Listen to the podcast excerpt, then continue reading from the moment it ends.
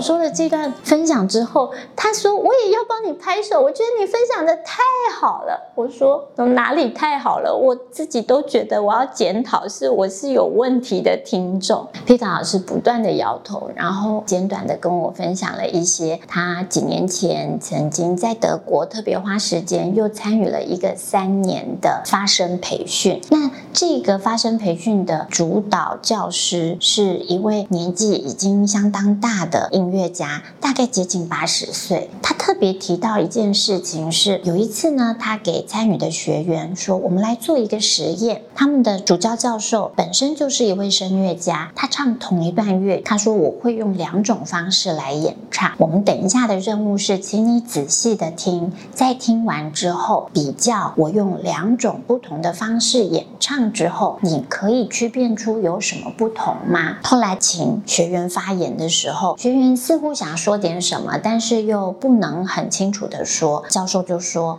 我知道你想说什么，那我来帮你说好了。就是呢，其实你想要说，你觉得我两首都演唱的挺不错的，但是在第一次的演唱，你可以感觉到演唱的那个人感觉上他好像有一点老了。但是第二次的演唱呢，仔细的听，然后大部分人也都接受老师的建议，因为我们很专注的听，所以我们都不需要再依赖视觉了，眼睛也都闭上。特别在第二次的演唱方式，大家在仔细聆听的过程当中，某种程度会觉得这很美好。同时，我不太能够区辨演唱者到底几岁。也就是说，最重要，他说你至少可以区辨出第一种演唱方式，你会感觉演唱家本身年纪大了。但是第二种演唱方式却不是这样。接着呢，Peter 老师快速的解释，就是这位教授他表达他很积极的开发第二种演唱方式，也是他们后来在培训过程当中很认真锻炼的事，他说这是一种更进入人的无形的表达。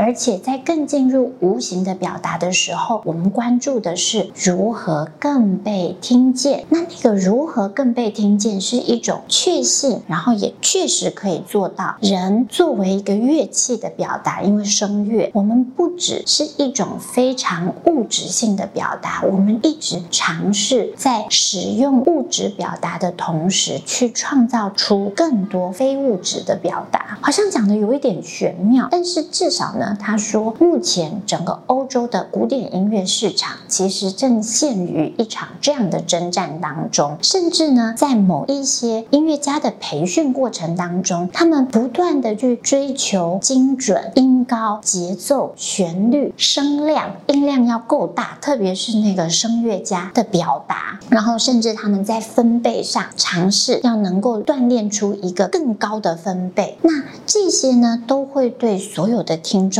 带来更高的刺激效果。然后，目前的音乐市场，即便在古典音乐界，也都有这种市场导向。他们想要让听众有一种太叹为观止了、令人激赏，就是一种刺激观众很高兴奋强度的一种表演方式。所以，也就呈现出音乐市场的音乐家需要相当年轻。他们像是那个运动家一样，年纪很轻的时候，也就几乎来到了他们职业生涯的终点。